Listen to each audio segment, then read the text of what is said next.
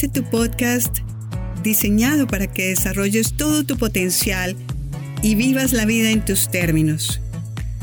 Yo soy Luz Estela Jara, coach de mindfulness y de vida, y te comparto temas de interés para tu mejor estar como mindfulness, psicología positiva, compasión y bienestar emocional, entre otros, con la participación de invitados especiales y todo para que conectes con presencia, compasión y amabilidad contigo y con los demás.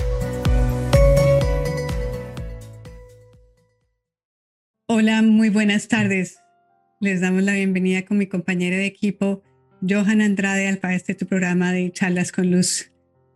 Maravillado soy con la presencia nuevamente de Manuela García. Qué gusto tenerte, Manuela. No, gracias a ti, Luz. Dicen por ahí que el que es caballero repite, entonces aquí estoy yo eh, de nuevo. Excelente. Mm, hoy vamos a tener nuestra segunda charla. La primera está subida en los canales de, en el canal de YouTube, en, en Luz Life, en Instagram, Luz Life Net, L-U-Z-L-I-F-E, y en YouTube, Spotify, iHeart y los otros canales, así es que la pueden ver. Una entrevista muy, muy interesante acerca de la vida eh, de Manuela y de los inconvenientes que, de salud que también tuvo ella y su mamá y cómo eso fue llevando a que la vida también la fuera guiando hacia este lindo camino de la nutrición para ayudarse, para ayudar en su hogar y a las personas que la rodean y extender también con el servicio que hoy en día presta para una mejor nutrición. Manuela, si quieres, por favor, también contarnos nuevamente, a grosso modo, tu, tu historia de académica, por favor. Mm, claro que sí, Luz. Bueno, después de todo el resumen que hice en el, eh, no tan resumen, eh, no tan resumido en el episodio anterior, eh, digamos que yo después de graduarme en la Universidad de Artes Plásticas, me empiezo a interesar por el tema de la nutrición y por cómo nos afecta o cómo puede tener como un efecto en nuestra salud. Entonces después de eso, eh, decido certificarme como coach en nutrición integral en el Institute for Integrative Nutrition en Nueva York.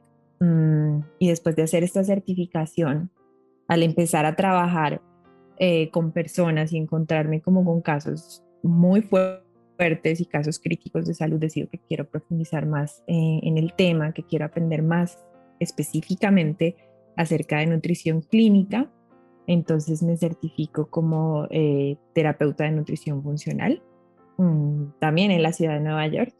Eh, y después de eso, pues he realizado distintos tipos de certificaciones especializadas como en la parte digestiva, la salud digestiva, la parte hormonal también. Em, y a eso me dedico hoy en día, a dar asesorías, a, acompañar en el proceso de la implementación de mejores hábitos de, de salud, de nutrición a las personas y en dar eh, guías y lineamientos de nutrición y de suplementación avanzada para que aquellas personas que están teniendo eh, problemas de salud puedan empezar a apoyar a su cuerpo en ese proceso de sanación. Precioso, espectacular, porque además también en la charla pasada nos comentaste cómo esto ha venido acompañado también de un, de un proceso de revisión interior, de, calmar, de, mindfulness también, meditativo y de conexión. Así de que muy hermoso. Claro que sí, sí. Pues como hablábamos un poco la, la vez pasada, el, todo este proceso de conocer más eh, acerca de la nutrición es darnos cuenta de que solo, no únicamente nos nutrimos de lo que comemos o lo que tenemos en el plato, sino que hay todas eh, otras áreas que también nos nutren, la parte emocional, la parte mental, Em, creo que cada vez somos más conscientes del gran impacto que tiene el estrés en nuestra salud, eh, pero tampoco muchas veces no consideramos otras áreas como las relaciones interpersonales, la relación en el hogar, el deporte, el dormir bien como parte integral de esa nutrición. Entonces, eh, a través del proceso de la nutrición integral, eso es lo que hacemos, el considerar todo el estilo de vida eh, como la nutrición en sí misma y no solamente lo que está en el plato. Ya, entonces aquí clarificamos uno de los conceptos. Ahorita, si tú pudieras profundizar aquí en la parte de la alimentación, de la nutrición funcional, si nos quisieras profundizar también en ese término, Manuela. Claro que sí. Pues digamos que yo empecé con la parte de la nutrición integral. Em, como te comentaba, pues esto fue como un programa bastante intensivo en el que además nos hablaban de todos los distintos tipos de dietas, de aproximaciones, eh, e incluso también de, de medicinas, ¿sí? de la ayurveda y de la medicina funcional. Entonces era como un brochazo o, ver un amplio espectro de todas las posibilidades que habían allá afuera. Em, una de las áreas que más me interesó al realizar esta, esta certificación fue la parte de la, de la medicina funcional, porque resulta que la medicina funcional busca el, el origen de la enfermedad, ¿sí? de eso se trata. Entonces era como esta en ese entonces innovación que se estaba dando de tratar de mezclar eh, los conceptos de Oriente con la medicina de Occidente, con los avances científicos de Occidente y unirlos, pero teniendo como, digamos que como premisa el buscar el origen de la enfermedad y también el tener presente que la persona que está al frente tuyo no es el síntoma o la condición que padece, sino que hay mucho más allá y hay una historia detrás, ¿sí? Hay más allá de los síntomas que están presentando y es en indagar, empezar a indagar. Entonces a mí me encantó eh, este universo de la medicina funcional. Tuve la oportunidad de, consultar médicos funcionales, excelentes médicos funcionales aquí en Bogotá. Y eh, dentro de mi área empecé a buscar esta certificación en nutrición funcional. Y digamos que eso tratamos de hacer también en el área de la terapia nutricional funcional. Y es indagar eh, en la sintomatología que está presentando las personas. En el caso eh, en particular de esa persona, empezar a indagar, a indagar, a indagar y buscar dónde está el origen de todo lo que viene experimentando esa persona, cuál es la falencia, eh, es acaso una deficiencia nutricional, es acaso algún sistema o algún órgano que necesita cierto tipo de apoyo especial y a partir de eso empezar a direccionar mucho más nuestras recomendaciones dietarias, mm, porque digamos un concepto al que yo, al que me introdujeron bastante temprano en mi formación fue el concepto de la bioindividualidad y que todos somos únicos. Entonces, en ese proceso de personalizar, en la parte funcional, lo que buscamos es, es eso, es indagar, indagar para tratar de, de dar, digamos, con aquella pieza faltante que necesita esa persona en particular. También el tener mucho en cuenta eh, cómo funciona nuestro organismo, cuáles son las prioridades de sanación que él tiene y en ese mismo eh, sentido empezar a apoyar en ese mismo orden aquellos sistemas o aquellos órganos eh, para que la persona vea mayores cambios o mayores beneficios cuando empiece a implementar estos nuevos hábitos. Qué maravilla que traigas esto, porque aquí también pues obviamente se integra lo integral. Miramos cómo una cosa afecta a la otra, la otra a la una y viceversa. Y es el campo emocional, el campo eh, físico y pues el campo espiritual también, porque esto obviamente impacta a lo otro. Ahora, em, sí, claro, el estrés, que es un mecanismo fantástico, fantástico, porque pues nos eh, previene de cosas como si pasa un carro a toda, a toda velocidad y uno va a pasar la calle nos, nos está avisando. El problema con, con el estrés es pues que, que se quede ahí permanente, que esté en un nivel más de lo que debe ser. Cuando ya pasa el carro, usualmente nos quedamos en ese nivel de estrés alto y eso es lo que nos lleva a perjudicar nuestro organismo. Y entonces tú traes esto de la personalización de que cada individuo es uno. Entonces hay unas dietas que si nos quisieras explicar, por ejemplo, la dieta del paleo. ¿De qué consiste esto? Pues digamos que en, a, raíz de, yo creo que cada vez más con el boom que tiene todo esto eh, y la mayor cantidad de personas que tratan de buscar mejores aproximaciones, también ha empezado esta búsqueda por la dieta ideal, ¿no? Por ese santo grial, por así decirlo, y el empezar a pensar que tal vez haya una dieta que sea mejor que otra. y a raíz de eso, pues han aparecido varias corrientes. Eh, una de ellas, y la que creo que está pues ahorita más en furor, es como esa orientación hacia la dieta paleo o la dieta paleolítica.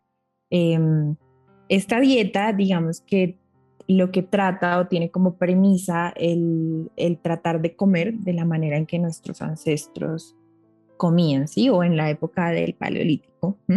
Y tiene ciertas premisas, entonces es una dieta que, por ejemplo, se basa bastante en el consumo de productos animales, de órganos, ¿sí? Elimina ciertos productos como lo son los eh, granos, los cereales, eh, las leguminosas también, los lácteos, ¿sí? Y trata de consumir más tubérculos, plantas, vegetales, frutas y, eh, digamos, carnes y órganos animales. Entonces, se ha usado mucho para tratar cierto tipo de condiciones autoinmunes, eh, y ha tomado como ese, eh, ese furor y se ha ido como especializando aún más, llevándonos hoy en día a una dieta, digamos que paleo más basada en grasas, que sería la dieta cetogénica, que hoy en día, pues digamos que está sonando muchísimo, sobre todo para el tema de la pérdida de grasa, aunque inicialmente fue diseñada para tratar la epilepsia, eh, e incluso las dietas carnívoras, en las que ya se excluye cualquier tipo de plantas y se basa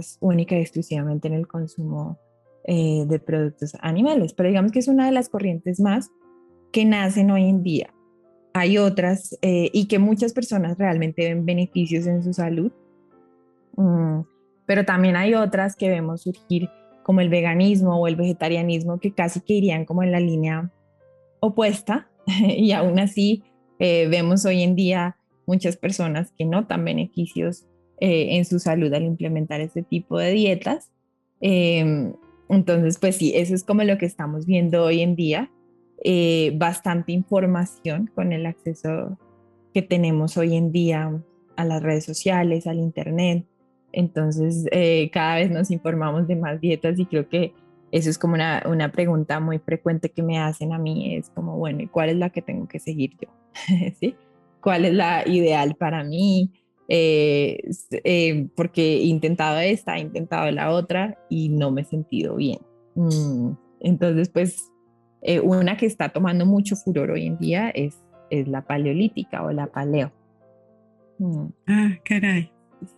Sí. Pero fíjate, porque sí, en mis años mozos era la dieta de la piña, la dieta de la luna, la dieta, entonces eso eso realmente hay que tener mucho cuidado con ver eh, y que pues podemos pasar a este otro siguiente tema de las sensibilidades que algunas personas pueden tener, porque, eh, por ejemplo, hay unas recomendaciones de tener em, ayunos intermitentes que son muy buenos para algunas personas y yo los estaba intentando. Sin, sin embargo, yo tengo una condición de hipotiroidismo y después me enteré que tal vez no es una muy buena idea.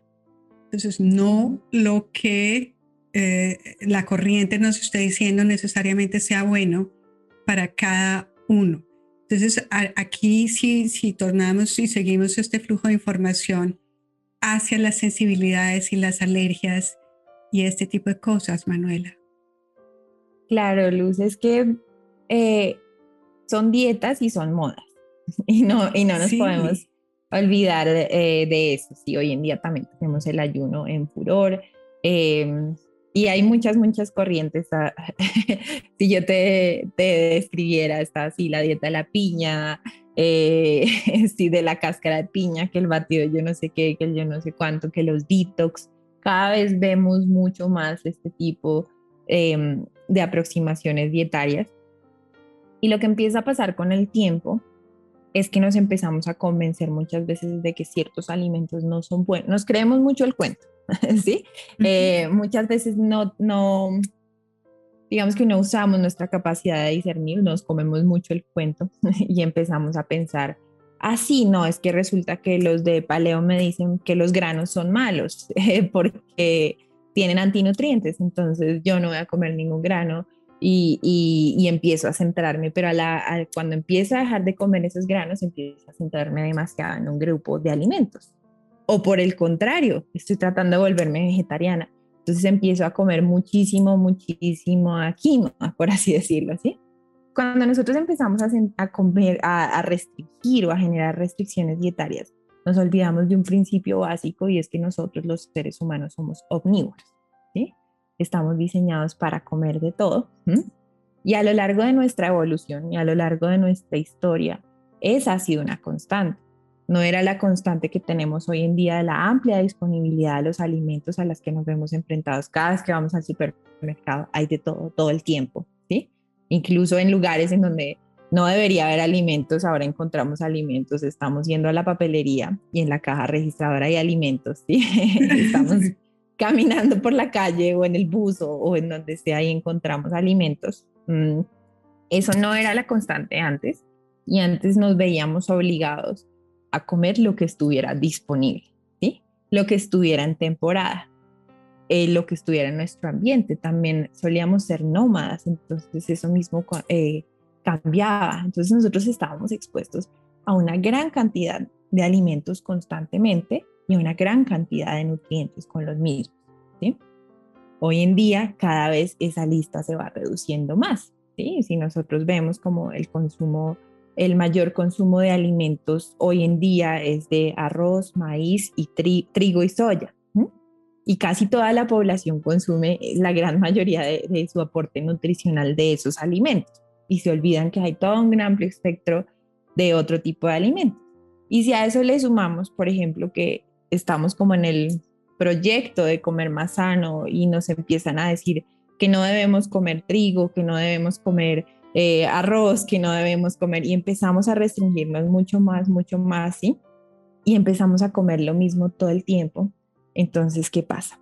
Perdemos toda esa diversidad que tenemos y nuestro cuerpo eh, o, nuestro sistema inmune que estaba acostumbrado a, estar expuesto a una gran variedad de alimentos, al ver lo mismo, lo mismo, lo mismo, muchas veces empieza a reaccionar, ¿sí? Al tener grandes cantidades de lo mismo. Entonces, yo no sé si tú te has puesto a pensar, eh, Luz, o si ese sea tu caso, pero cuando yo empecé a, darme cuenta o a evaluar, me daba cuenta, por ejemplo, que yo todos los días desayunaba huevos. No había un día de mi vida en el que no consumiera huevos o leche en esa época, ¿sí? O que todos los días en mi casa se servía el arroz. Entonces empezamos a tener la primera variante que aparece con las sensibilidades alimentarias, que es la falta de diversidad en la dieta. Entonces, ¿qué es una sensibilidad alimentaria? O sea, para que haya una sensibilidad alimentaria se requieren dos cosas o dos factores. La primera es una mala digestión. Cuando nosotros no digerimos bien los alimentos que consumimos eh, y esos alimentos empiezan a entrar en nuestro tracto gastrointestinal en partículas más grandes de lo que normalmente tenemos, además que es un escenario que vemos hoy en día cada vez más porque comemos a las carreras, porque no nos tomamos el tiempo de masticar, porque muchas veces estamos estresados o estamos viendo noticias o, leyendo cosas o estamos en el bus o corriendo mientras comemos. Mm. Esas partículas más grandes empiezan a entrar en nuestro intestino y empiezan como a, a generar un proceso de exfoliación, ¿sí? De exfoliación y a, digamos que a comprometer la integridad de la mucosa intestinal o de las paredes del intestino, que son unas paredes que normalmente tienen unas uniones muy cerradas, Para dejar pasar nutrientes muy chiquititos. Entonces, hay dos escenarios bajo los cuales esas, esas uniones se amplían. Uno es con la exposición a distintos químicos, mm, ¿sí? Que, que hoy en día pesticidas a los que estamos expuestos. Em, otro es porque las partículas están muy grandes, no las puedo digerir, entonces como mecanismo mi cuerpo en su, en su intención de priorizar el que yo pueda recibir nutrición, él genera esa apertura, ¿sí? Para que entren esas partículas. Mm. O la otra es por la acción de una enzima que se llama la sonulina, mm, que tiene el propio cuerpo y que se activa cuando consumimos alimentos, por ejemplo, que tienen gluten, ¿sí? o, la, que es la proteína del trigo. Entonces se generan esa especie de aberturas. Esas aberturas bajo condiciones normales no serían tan problemáticas. Lo que empieza a pasar es que partículas un poquito más grandes de ese alimento empiezan a entrar a mi torrente sanguíneo y él tiene que lidiar con ellas. No está muy acostumbrado. Entonces, normalmente lo que hace mi sistema inmune es, es eh, identifica una partícula más grande de la que él está acostumbrado y digamos que envía ciertos mensajeros o ciertas células que nos ayudan a, a, comérsela, por decir algo, a achicarla y a, y a digamos que, que siga su curso natural. Cuando yo combino esa permeabilidad intestinal o esas paredes del intestino mucho más grandes, esas partículas de comida mucho más grandes. Eh, pero además, con que esas partículas vienen del mismo alimento todo el tiempo, ¿sí? O, frecuentemente, entonces mi sistema eh, inmune se vuelve cada vez más sensible ante esto y empieza a decir, oh, oh, esto ya es una invasión. Y yo ya conozco a este invasor, ¿sí? Entonces empieza a reclutar o a generar respuestas inmunes mucho más complejas. No es el, el ya no, no se ve como, como digamos que eh, el invasor esporádico, sino que ya se considera realmente como un problema para nuestra salud. Entonces él empieza a generar todo un montón de sistemas y mecanismos para defenderse de, ese, de eso que él considera un antígeno, es decir, algo que debe ser atacado, ¿sí? que él identifica realmente y empieza a generar respuestas inmunes mucho más complejas ante ya la mínima exposición a ese producto, porque ya después no es, digamos, en el caso de los huevos, ya no es si yo me como el huevo, sino aún si lo que yo como tiene algo de trazas de huevo, voy a generar la misma respuesta inmune o cada vez va a ser más aumentada lo que genera inflamación y genera muchas sintomatologías em, a las cuales la persona normalmente no le encuentra causa aparente. Entonces eh, tenemos dolores de cabeza, inflamación, dificultad para la pérdida de peso, eh, lo que llaman neblina mental o el no poder pensar claramente y son, o sea, son reacciones inmunes que se tardan en ciertos casos hasta 72 horas o tres días en darse. Entonces yo, es muy difícil para mí el analizar, el pensar, hoy tengo dolor de cabeza que comí tres días atrás, ¿sí? O fue lo que comí ayer, fue lo que comí hoy.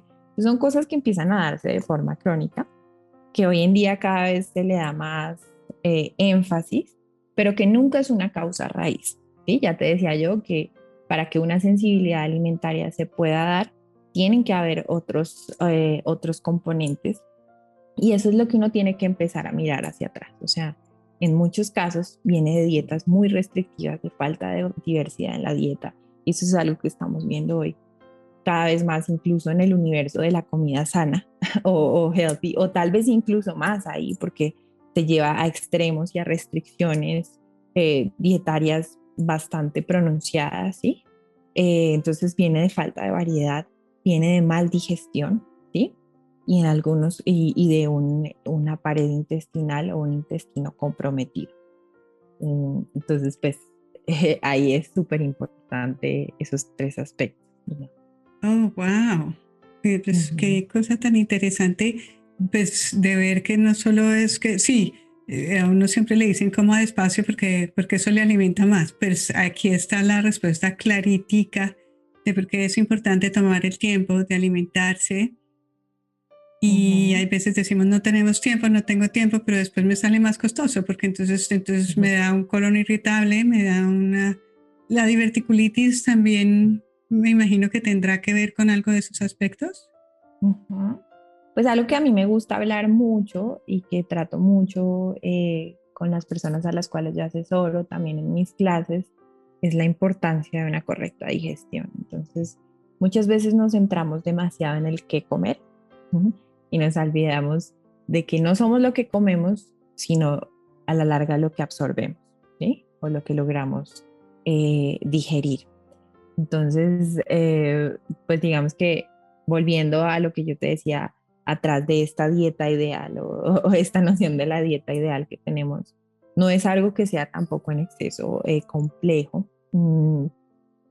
Hay como una premisa eh, que a mí me gusta mucho y es de un escritor que se llama Michael Pollan. Y Michael Pollan eh, escribe uno de sus libros que se llama El dilema del omnívoro. Eh, y ahí dice una frase que me encanta y es como, come comida, no mucha, y en su gran mayoría plantas. Y eso es como la, la, la, la, premisa que uno debería seguir. Alimentos reales, a eso se refiere el con, come comida, alimentos reales. No toda esa cantidad de procesados, que la gran mayoría no vengan de esos alimentos procesados, sino de lo que yo consigo con el campesino en la plaza de mercado. Eh, sí, en los mercados locales. Mm, entonces come comida, en su gran mayoría plantas, porque es como algo que hemos olvidado muchísimo, el consumo de plantas es una gran, de las grandes deficiencias que hoy en día vemos. Eso no significa que todo el mundo tenga que ser vegetariano, que sea, tenga que ser vegano, pero una de las pocas cosas en las cuales se han logrado poner, eh, en, digamos que de acuerdo, toda la comunidad científica es en los grandes beneficios que vienen en las dietas en las cuales vemos un alto consumo de plantas y no demasiada, porque tendemos tener un, pues precisamente por los consumos de procesados a comer en exceso muchas cosas y demasiado acceso a los alimentos. Eh, y, digamos que ya hoy en día tenemos muy desreguladas nuestras hormonas de hambre y saciedad, entonces es muy común ver el, el caso de, del consumo excesivo de alimentos en general y no es particularmente de plantas eh, lo que vemos, ¿sí? Eh, entonces una vez uno empieza a tener esos principios eh, bien arraigados y uno hace como ese, ese chulea, ese, ese, ese, checklist, por así decirlo, em, ya de ahí lo que tú tienes que empezar a ver o fijarte es que lo que estés comiendo te esté alimentando de manera correcta y lo estés digiriendo de manera correcta. Entonces ahí uno empieza a pensar en la nutrición como un proceso de norte a sur, que empieza de arriba para abajo, porque muchas veces nos centramos en, tengo hemorroides, tengo diverticulitis, tengo colon irritable, ¿sí? Y empezamos a googlear, nos vamos al internet, empezamos a googlear, ¿qué tengo que hacer para el colon irritable? Y encontramos, para el colon irritable tiene que comerse el ajo en ayunas con que le dé la luz de la luna y no sé qué más cosas, ¿sí? Y, ah, no, pero es que además de eso tengo hemorroides. Y para las hemorroides me dicen que tengo que hacer esto, esto, este jugo, y fuera de todo me dan gases, entonces tengo que hacer esto otro, ¿sí? Y empezamos a ver, eh, o la diverticulitis, y empezamos a ver muchos temas aislados, nunca los conectamos y nunca empezamos a entender el proceso digestivo como un todo, ¿sí? Nada de lo que pase abajo está desligado de todo el proceso digestivo que tuvo que pasar antes. Entonces de eso se trata un poco la nutrición funcional y el entender, y es súper importante yo creo el educarnos en cómo funciona nuestro cuerpo para saber entender dónde, cuál es el origen de esa disfunción. Entonces, cuando nosotros empezamos a, a pensar en, en, el proceso digestivo, y eso está muy conectado con, con todo lo que tú tratas en, en tu canal Luz, es lo primero que tenemos que pensar. Muchas veces nos han dicho, la digestión empieza en la boca, ¿cierto? Sí. Eh, pero no es así. La digestión empieza en el cerebro. Y la digestión empieza desde el momento en el que nosotros empezamos a ver el alimento, a oler el alimento, ¿sí? A pensar siquiera en la idea de comer. Ahí es cuando empezamos a activar todo nuestro proceso digestivo. Pero hay una condición que tenemos que tener siempre para digerir de manera correcta lo que comemos y es estar en un estado de relajación. Porque ¿qué pasa? Nuestro sistema nervioso, él oscila entre un estado u otro que es el estado de, digestión y relajación, o el estado de lucha o huida. ¿sí? O estás en un lado o estás en el otro. No puedes estar en los dos al tiempo. ¿Qué es lo que pasa? Cuando yo estoy en mi estado de, relajación y de digestión, la sangre eh, y los estímulos nerviosos van más hacia esos órganos em, digestivos, hacia el intestino, el estómago, el esófago, ¿sí? a estimularlos, también a reparar ciertos tejidos. Esa es la prioridad del cuerpo. Cuando yo estoy en estado de lucha o huida, toda esa sangre se dirige hacia las extremidades en caso de que yo necesite ya sea salir corriendo o empezar a luchar. Porque mi cuerpo no es muy inteligente detectando si el, si el objeto o lo que está causando ese estrés es que entregué una tarea tarde en el trabajo o voy tarde al trabajo o si me está persiguiendo un animal un oso o tengo que pelear con él. ¿sí? no sabemos reconocer la diferencia. Entonces normalmente estamos en un lado o en el otro. ¿sí?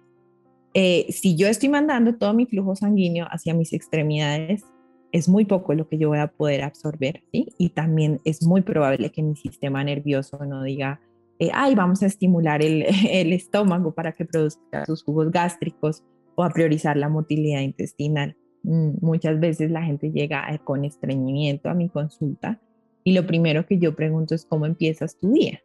Y están constantemente en un estado de estrés desde el momento en el que se levantan y realmente no hay tiempo o no hay momento para completar ese proceso de digestión o para que estos nervios estimulen la motilidad intestinal y uno pueda eliminar lo que tiene adentro, sino que todo está, digamos que hacia afuera, hacia las extremidades, hacia el, sobrevivir.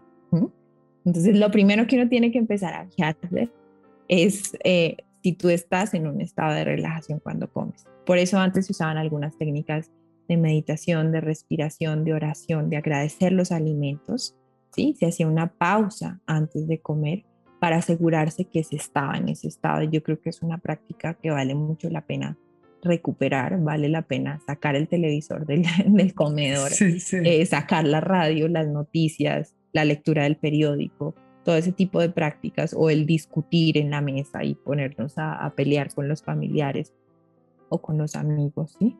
Y concentrarnos en este proceso que tenemos, eso sería lo primero. Ya después ahí sí vendría el proceso de la ruptura de los alimentos que empieza por la masticación y empieza por la saliva.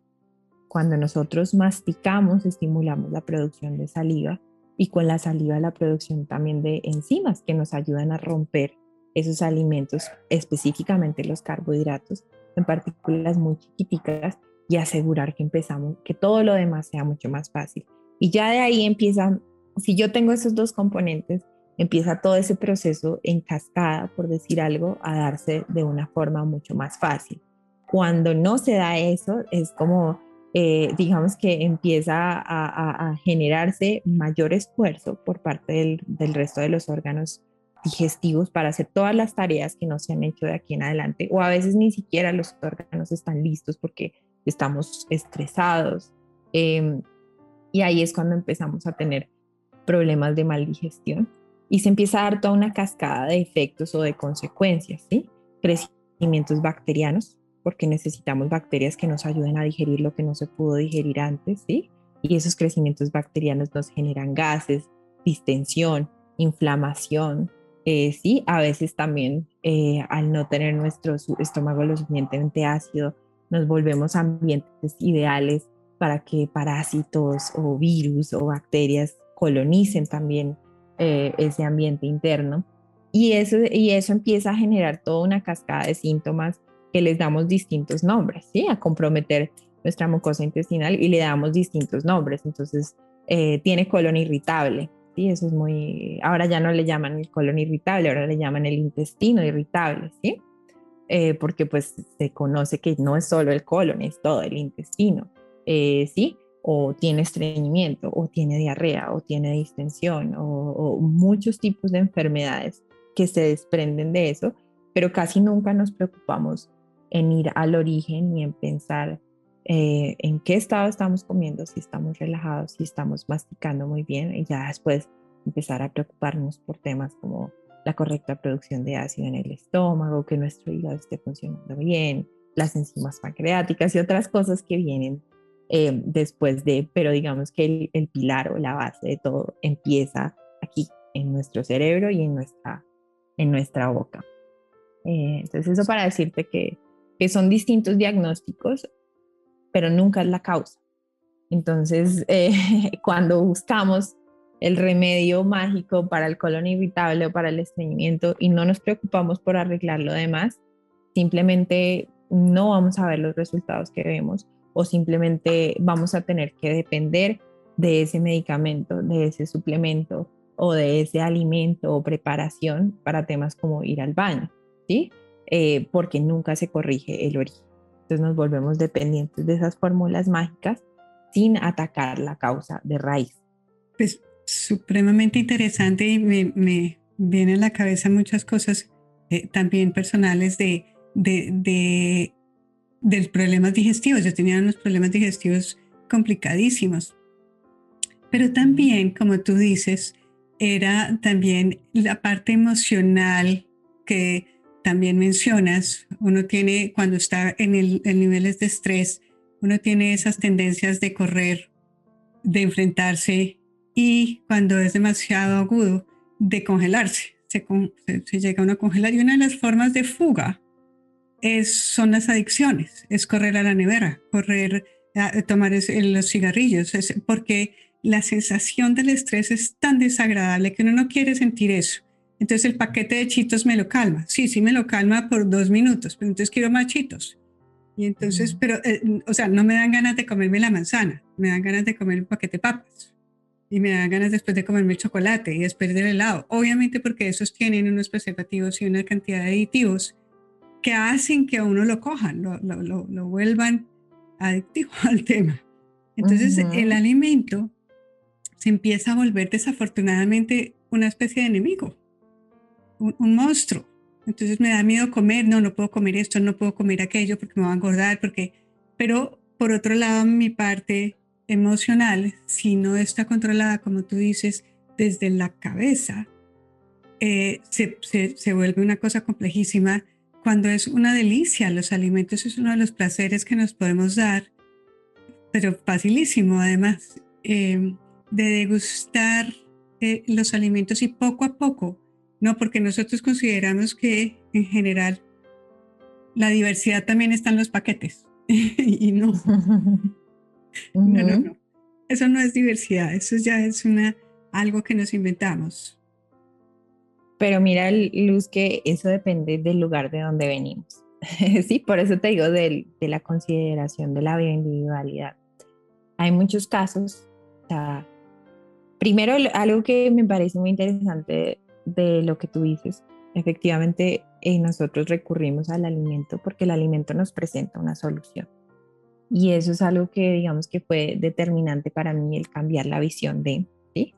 el entender que el colon irritable, la distensión, la inflamación, que viene de un sobrecrecimiento bacteriano, un crecimiento de parásitos em, o un intestino permeable, entre otras cosas, no son problemas en sí mismos, sino soluciones que mi cuerpo está tratando de dar a eh, ciertos estresores que yo tengo. Entonces, si mi comida no se puede digerir, pues yo llamo a las bacterias para que me ayuden a digerirla, ¿sí? Y permito que crezcan mucho más para que me ayuden en esta labor. ¿Sí? Si no estoy obteniendo nutrientes porque las partículas están más grandes de lo que yo puedo digerir, pues yo genero como solución el abrir un poquito más esas estructuras para poder seguir nutriéndome. De esa manera, el alimento representa una solución para nosotros también. Eh, cuando nosotros estamos en un estado de estrés constante, que es lo que vemos hoy en día, digamos que la necesidad o el gasto energético, y más que energético, porque no es tanto energético, de nutrientes que nosotros tenemos es altísimo. ¿sí? Es altísimo. Entonces, eh, nuestro cuerpo de una forma muy inteligente, él empieza a prever que se nos pueden acabar esos mismos eh, nutrientes, que podemos entrar en, modo de escasez, ¿sí? Porque es como si yo empiezo a, conducir mi carro con el pedal del acelerador al fondo, ¿sí? El consumo de gasolina es bastante. van a haber dos cosas que yo empiezo a hacer. La primera es empezar a conservar, porque no sé cuánto tiempo va a durar esto, sobre todo cuando es algo muy crónico, ¿sí? Ya yo empiezo a pensar, mm, ¿Cuánto tiempo voy a durar yo con ese pedal al fondo? No lo sé, no lo sé. Entonces me empiezo a volver mucho más eficiente en guardar, pero por otra parte yo empiezo a pensar que necesito más para guardar, ¿cierto? Eso nos pasa eh, con muchas cosas, o sea, a mí me llamaba mucho la atención cuando llegó el COVID, nos encierran a todos en cuarentena, que se acaba el papel higiénico en, los supermercados, ¿sí? ¿sí? Pero hace parte de ese pensamiento que todos tenemos en distintas áreas de nuestra vida. No sabemos cuánto tiempo vamos a estar encerrados, ¿sí? Y no sabemos cuánto papel higiénico vamos a necesitar. Salimos como locos a la, a, la tienda a tiborrarnos de, de, rollos de papel higiénico y eso mismo pasa con la comida. ¿Y qué es lo que pasa aquí? Nosotros tenemos como estos mecanismos súper eficientes, Luz, de, pensar ¿qué es lo que me va a dar a mí más energía? ¿Sí? ¿Qué es lo más denso calóricamente que yo voy a poder obtener? Y esos son los alimentos procesados, ¿sí? Los alimentos procesados nos dan mucho más calorías, muchas más cantidades de azúcar, de grasas, y no, no, tienen mucha fibra o no tienen, sí, no tienen mucha fibra particularmente o proteínas que me vayan a hacer sentir particularmente saciada, entonces yo tengo una capacidad de consumirlos en cantidades mucho más grandes. Entonces, si yo estoy pensando en, en, en que necesito reservas, ¿sí? La opción más inteligente es irme por aquello de lo cual yo soy capaz de consumir mucho más y que además por gramo o por, por porción me va a dar mucha más energía. Es por eso que yo en ese estado rara vez voy a decir, uy, sabes que tengo unas ganas de comerme una ensalada. No lo voy a hacer, porque la ensalada tiene mucha fibra, la capacidad que yo tengo de comer ensalada es limitada y la cantidad de energía, si lo midiéramos en tema de calorías, es mínima. Entonces, a la larga es una resolución que nuestro cuerpo le da. Por eso es que exactamente, si uno trata, si uno no, si uno se enfoca solamente en, en la parte de de la comida y te olvidas de ese componente tan importante que juega el estrés, pues está haciendo un poco en contra de la, del funcionamiento de tu cuerpo y de la manera en la que él piensa. A veces es mucho más efectivo y, y muchas veces son procesos transversales que se dan, ¿sí? No solamente es la parte de nutrición, sino sirve mucho cuando la persona ya tiene cierto conocimiento de manejo del estrés o tiene algún acompañamiento en ese aspecto también eh, en cuanto a terapia, em, sanar traumas pasados que se puedan tener, eh, ¿sí? O patrones, o reconocer esos patrones a la hora de implementar esos cambios. Porque hay algo que uno ve también hoy en día mm, y, es, y cada vez es más común y es, por ejemplo, personas que se vuelven muy buenas manteniendo esta dieta sana que empiezan a demonizar por completo el consumo de alimentos procesados y no vuelven a tocar un chito, no vuelven a tocar una galleta, pero además empiezan a generar muchos miedos ante estos alimentos, ¿sí? Y eso también se puede volver un trastorno de la conducta alimentaria, se llama la ortorexia. Y cada vez más hoy en día vemos eso, vemos el miedo al alimento, ¿sí? El miedo al alimento ya no porque o desde, o sea, desde el lugar de no me conviene, ¿sabes qué? Esto, esto me nutre mucho más, sino de es un alimento prohibido, estoy fallando y em, empezamos a tener este tipo de comportamientos o ese tipo de, digamos, de actitudes que a la larga perjudican una relación saludable con el alimento. En esos casos, muchas veces yo tengo que tomar la, la, la determinación de ir a decir a la persona, ¿sabes qué? Necesito que vayas y te comas unos chicos y necesito que te comas unas galletas y necesito que comas un alimento, eh, una Coca-Cola o algo así, ¿sí? Simplemente para entender y, y, desmitificar y entender que el alimento es alimento. Está ahí para darnos eh, energía, pero no está para convertirse en una fuente de estrés o en una fuente de miedo para nosotros, que hay distintas calidades y, y que debemos cuidar.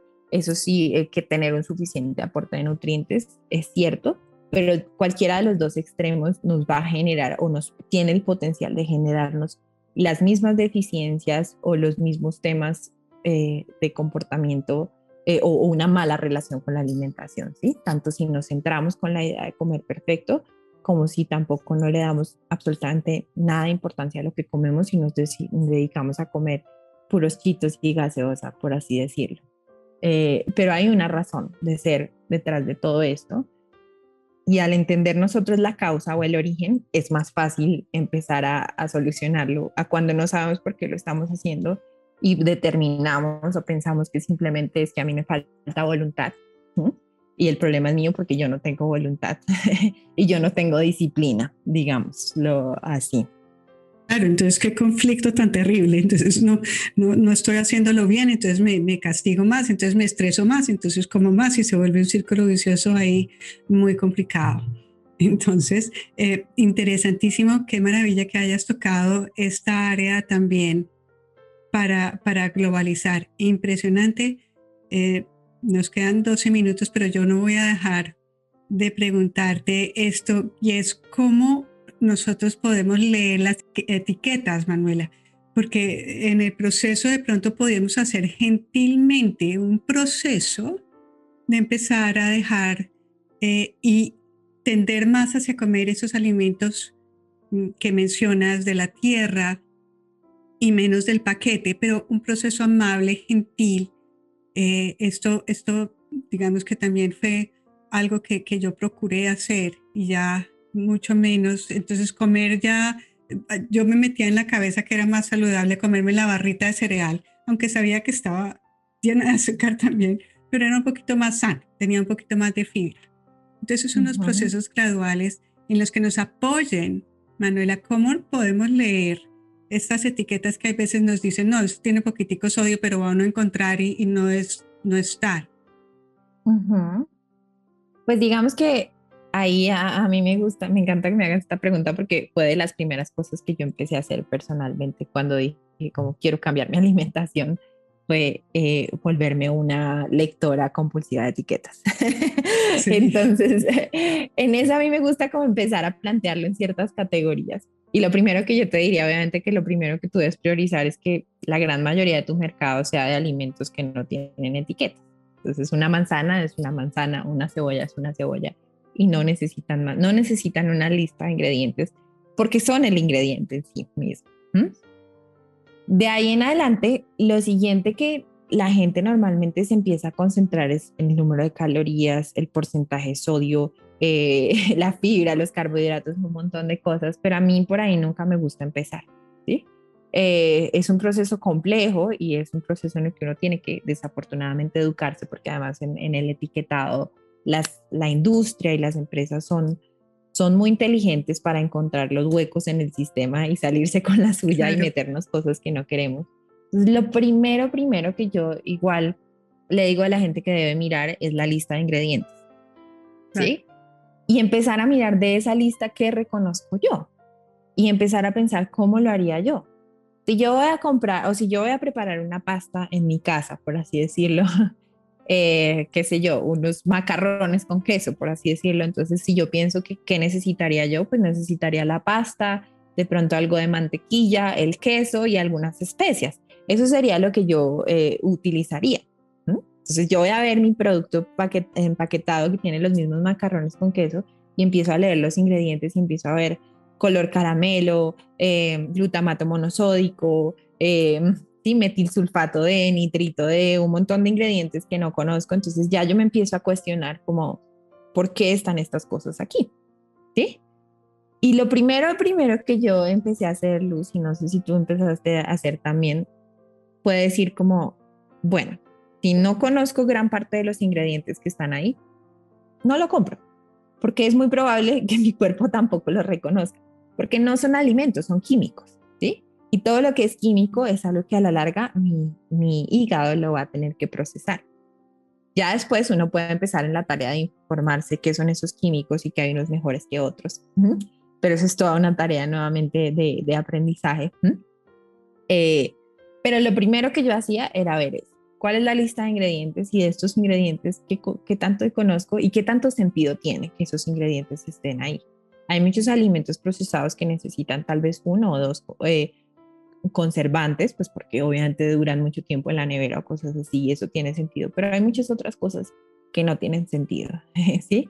Para mí no tiene sentido, por ejemplo, que un cubito de caldo Maggi tenga colorantes, tenga, ¿para qué? ¿A quién le importa qué color tiene, tiene eso? Que tenga azúcar, por ejemplo, ¿por qué tiene que tener azúcar si se supone que es algo para darle un sabor al caldo? ¿sí? Entonces, empezar a hacernos ese tipo de cuestionamientos. Entonces, lo primero que yo los eh, les haría como la invitación a hacer es leer esa lista de ingredientes y empezar a identificar cuáles son los ingredientes que conocen, cuáles son los que de pronto no hace sentido para ustedes que estén ahí en, esa preparación, ¿sí? Y irse educando poco a poco también en esos químicos que están incluidos, cuáles son buenos eh, o cuáles son mejores y cuál no. La segunda cosa que, que, a mí me gusta que se fijen muchísimo es en el orden en el que están escritos esos ingredientes porque eso también les va a indicar la cantidad que tiene ese producto. Entonces no es lo mismo que el azúcar esté de primeras en la lista de ingredientes a que esté de último. ¿sí? eh, los, en el etiquetado ellos están obligados a poner el primer eh, ingrediente que aparece es el que está en mayor cantidad. Entonces, si yo estoy comprando em, una granola, ¿sí? yo quiero que el primer ingrediente sea avena. ¿Sí? Si yo la hago en casa, lo que más va a tener eso sea avena y no azúcar. ¿sí? Eh, si yo estoy comprando un yogur, que sea la leche o que sea así, eh, y que no sea el azúcar o ese tipo de cosas. Entonces yo empezaría por ahí, ¿sí? Y ya después empezaría a educarme mucho más de pronto en qué tanto azúcar me conviene. En cuanto al azúcar, yo trato de apegarme a la regla de que sea un solo dígito, o sea, que sea máximo 9 gramos por porción, eh, ¿sí? Que es más o menos lo que yo puedo lidiar. Eh, en cuanto al sodio, a mí no me preocupa mucho si viene de alimentos naturales versus si ya estoy teniendo como alimentos ultraprocesados y veo que tiene grandísimas cantidades de sodio, ya empieza a ser más preocupante para mí. Pero esas son cosas que vienen ya secundarias. Lo que queremos es que si es procesado, igual siga siendo lo más apegado a la naturaleza posible, pero pues es un proceso de educación eh, un poco más complejo que es difícil de explicar en, tan corto tiempo. Claro, no, maravillosa, qué explicación tan maravillosa, muy, muy útil. Eh, no, pues nos podríamos de verdad quedar aquí hablando muchísimo, muchísimo más, pero mm, ahí quedan cinco minutos. Si tú estuvieras disponible de pronto otros cinco o diez minutos y las personas asistentes a quienes agradezco muchísimo, el día de hoy, si quieren hacer una pregunta y si quisieran quedar para escuchar la respuesta, por favor, bienvenidas. Claro que sí, no, no tengo ningún inconveniente. Gracias, eres muy, muy amable. Qué tema tan interesante. ¿Alguien tuviera alguna pregunta? Que em, primero, antes de, de que se nos pase, por favor, dinos en dónde te pueden encontrar para, para buscar tus servicios. Claro que sí. Em, pues yo normalmente ahorita trabajo como eh, a través de mi número privado y de mi correo electrónico. Entonces, si les interesa, mi correo electrónico es María Magaru, que son mis iniciales de María Manuela García Ruiz, mariamagaru.gmail.com y también en mi celular que es 310-666-8186. Entonces, a través de eso me pueden contactar por WhatsApp y con mucho gusto em, responderé o si quieren agendar una cita conmigo, también está ahí disponible. Perfecto. Ahí está el email, está en el chat. Si nos quieres repetir tu, tu número telefónico, Manuela, porfa. Es 310-666-8186. Excelente. Ahí está también. Gracias, Johan. ¿Y en dónde se puede conseguir un poco más de información? Por ejemplo, la, solicitud que me hicieron fue específica en las sensibilidades y las has explicado con, con bastante detalle, pero si quisieran ahondar en esta información, ¿en dónde tú recomendarías buscarla? Pues yo creo que hoy en día uno de los mayores recursos que nosotros tenemos son las redes sociales. Está eh, YouTube, está Instagram y hay como muchos doctores que hablan al respecto. Si ustedes eh, hablan inglés, yo les recomiendo el trabajo del doctor Mark Hyman, mm, que es como uno de los, de los proponentes o de los temas eh, de este tema. ¿sí? Eh, él tiene algunos libros que ha escrito mm, con información muy valiosa. Em, entonces es Mark, M-A-R-K, y Hyman, H-Y-A-M-A-N. Ah, sí, sí, he leído. El doctor Mark Sí, excelente. Sí. En español, el doctor Carlos Jaramillo habla bastante del tema, ¿sí? Incluso él tiene eh, eh, su plataforma donde da cursos. Em, y, bueno, pues eh, con, la, con una doctora que se llama la doctora Ana María Betancourt, también recomiendo mucho que lo sigan, que se informen, tienen videos de YouTube eh, al respecto. Em, entonces, pues sí, si quieren empezar a aprender un poco más del tema, esas serían mis, mis recomendaciones, particularmente para las sensibilidades alimentarias. Yo no estoy de acuerdo en todo lo que proponen, y eso es lo que yo les digo, como tomen todo con, con un granito de sal, sí, porque todo tiene sus, sus, pros y sus contras, eh, pero es muy importante empezar a empaparse de, de distintos tipos de información y empezar a usar su capacidad de discernimiento y su capacidad de lógica. ¿Qué tiene lógica para ustedes? ¿Qué hace sentido para ustedes de todo lo que escuchan? ¿Qué puntos hay en común y de pronto dónde hay contradicciones y qué resuena también mucho más para mí? Eso es súper importante porque hay muchas teorías, eh, igual que dietas, hay, hay, hay proponentes, hay gente que dice que es una cosa que la otra, que, mm, y contradicciones en el mundo de la nutrición pero pues serían dos lugares buenos eh, para empezar. Ah, Irlene, gracias por tu pregunta. Dice, ¿qué libro de Mark Hyman recomiendas? Eh, hay uno que en, en, español no sé cómo se llama, en inglés se llama Food, What the Heck Should I Eat? en español sería algo así como eh, comida que, que demonios ¿Qué diablos? o algo así. ¿Qué diablos debo comer? Exacto. Ah, eh, entonces, eh, él los tiene en español, estoy segura. Em, entonces, eh, ese es un buen lugar para empezar. Él tiene una aproximación un poco hacia el área paleo, pero es abierto a otras, a otras corrientes también. Em, y me gusta mucho porque empieza a romper los distintos grupos alimentarios, a decirnos un poco el pro, el contra, los contras de cada uno, ¿sí? Entonces, es, eso es como em, un buen lugar para, para empezar, ¿sí? Si quieren empezar a ahondar en el, eh, en el ámbito de la digestión y leer un poquito más específicamente y entender em, al respecto, hay, una, hay un libro que se llama como por qué el, ácido estomacal es importante para ti. No tengo, no tengo el autor, eh, Why Stomach Acid is Good for You. Eh, es bueno para ti, ¿sí? Bueno. Y ahí nos explica, me gusta porque rompe un poquito ese proceso digestivo y nos explica un poquito cómo eh, ese proceso digestivo se puede ver eh, quebrantado, comprometido y de dónde vienen un poco esos padecimientos, esas enfermedades y las sensibilidades alimentarias también. Entonces, si les interesa entender un poco más acerca del funcionamiento particular del el tracto gastrointestinal. Ah, mm. ok. Eh, se llama otra vez. Eh, se llama Why Stomach Acid is Good for You. Entonces habla del, del, del ácido estomacal. Ya te digo el, el, ya. el autor. El autor.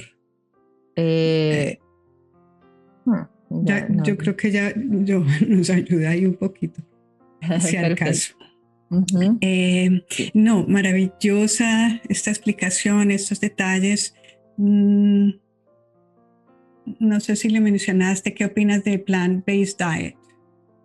Mm, yo soy como una gran proponiente, o sea, propongo mucho la parte omnívora basada en plantas, ¿sí? O sea, me gusta mucho em, la parte de, pero digamos que el seguir una dieta exclusivamente basada en plantas, para algunas personas tiene muchos beneficios, para otras no tanto. Entonces hay que enfocarse mucho en la calidad. Es como un proceso en el que ojalá tengan como eh, un acompañamiento de un profesional para asegurarse que estén cumpliendo con sus requerimientos nutricionales, pero no es un proceso tan sencillo como muchas veces lo vemos hoy en día, de simplemente dejo de comer carnes y ya, y me dedico a comer todo lo demás. eh, Sí, mm, más cuando, sobre todo cuando se trata de volverse más hacia el lado vegano, no tanto vegetariano, porque aún así obtenemos ciertos nutrientes de los huevos o de los lácteos. Em, entonces, eso es algo que hay que cuidar. Yo creo que se puede hacer, eh, si se hace bien llevado, pero no es para todo el mundo y no todo el mundo tiene como la disposición para aprender o, la disposición para hacerlo bien, o en algunos casos eh, en los que he visto también hay ciertos temas o ciertas condiciones de salud que pueden generar que una persona simplemente no pueda eh, sentirse bien o, estar en su máximo estado de salud en este tipo de dietas. ¿sí? Eh, un caso muy particular es, por ejemplo, cuando hay tractos gastrointestinales muy comprometidos, hay una tendencia también hacia la anemia o algo así, eh, se vuelven casos mucho más complejos y un poco más difícil llevar este tipo de, de nutrición o de estilo de vida.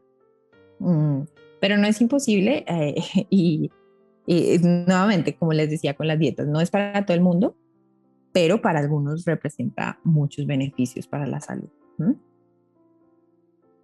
Gracias por la pregunta, Elena, nuevamente, y muchas gracias por tu respuesta, Manuela. Em, yo un, toquecito de información acabo, pues me, me, acuerdo aquí de un documental que vi recientemente de David Attenborough, que es un, eh, aboga muchísimo por el cuidado del planeta. Y él, para el cuidado del planeta, una de las cosas que podemos hacer es cambiar nuestros hábitos alimenticios no es tan terrible porque a veces decimos, bueno, pero yo qué hago con esto? Bueno, pues entre otras cosas, uno de las que dice es, bueno, tratar de consumir por lo menos un 50% menos de energía. El segundo es plantar un árbol, eh, que es muy sencillo a través de fundaciones. En el Salto de Tequendama, las personas que están atendiendo allá eh, hacen esto, o sea, si quieren entrar al Salto de Tequendama, para, por ejemplo, contribuir con un árbol y una de ellas es el cuidado en la alimentación. Entre menos procesados tengamos, pues menos paquetes, menos petróleo usado, eh, menos transporte, etcétera. Y también, obviamente, procurar, procurar, esto ya es nuestro grano de arena particular para el medio ambiente, en lo posible dejar de comer eh, tanta carne. Transmito ese consejo que me parece valiosísimo para quien claro. inspire. Y yo creo que es eso, como que la gran mayoría de las dietas se centran en comer solo carne, no comer carne. Comer carbohidratos, no comer carbohidratos. Solo grasas, no grasas. sí, todo eso. Y se olvidan de la base y la base siempre es comer más plantas. O sea, para mí eso es... Y por eso me gusta este, este tipo de aproximación que dice el, el doctor Mark Hyman. Y él habla de la dieta, lo que se llama vegan, que vegan en, inglés viene de una combinación entre paleo y vegan o vegano, ah, ¿sí? Entonces él, él, aboga como ese punto intermedio y desarrolla como un concepto en el que habla de, lo llama el condimit y es el usar las carnes eh, no como el, el, la parte principal del plato o las harinas o almidones eh, como ese, este componente principal del plato, sino las plantas, y ya de ahí lo demás son adiciones eh, o, eh, sí, como él dice, condimentos o condimentos o, cosas que nos van a dar ese plus que indiscutiblemente las carnes tienen como eh, también sus beneficios y su contenido nutricional bastante denso, integrado, pero por eso mismo muchas veces no necesitamos comerlas en las cantidades industriales que las consumimos hoy en día. y lo mismo con, con las harinas y los almidones, dejando de lado lo que realmente es importante. Entonces, por eso les recomiendo ese libro si quieren empezar a ahondar un poquito más en el tema. Muy interesante, muy interesante. Manuela, gracias por compartir en charlas con luz esta maravillosa información. Esperamos que sea de utilidad para todos los que estuvieron presentes y para quienes nos vean en el futuro. Muchísimas gracias por tu presencia. Espero tenerte nuevamente en alguna oportunidad, ojalá no tan lejana. No, Luz, gracias a ti por, por la invitación a todos los que, que toman el tiempo de escuchar esta charla, ya sea ahorita en vivo o más adelante. Espero que les sea de mucha utilidad y claro que sí, cuando me invites aquí, aquí estaré. Ay, gracias, no lo dudes. Muchas gracias a todos por estar aquí. Eh, también comparto eh, con Manuela, muchas gracias por sacar el tiempo y de compartir este espacio para nutrirnos en el cuerpo, en la mente y en el alma. Muy amables, un abrazo muy fuerte. Manuela, gracias. Y hasta la próxima.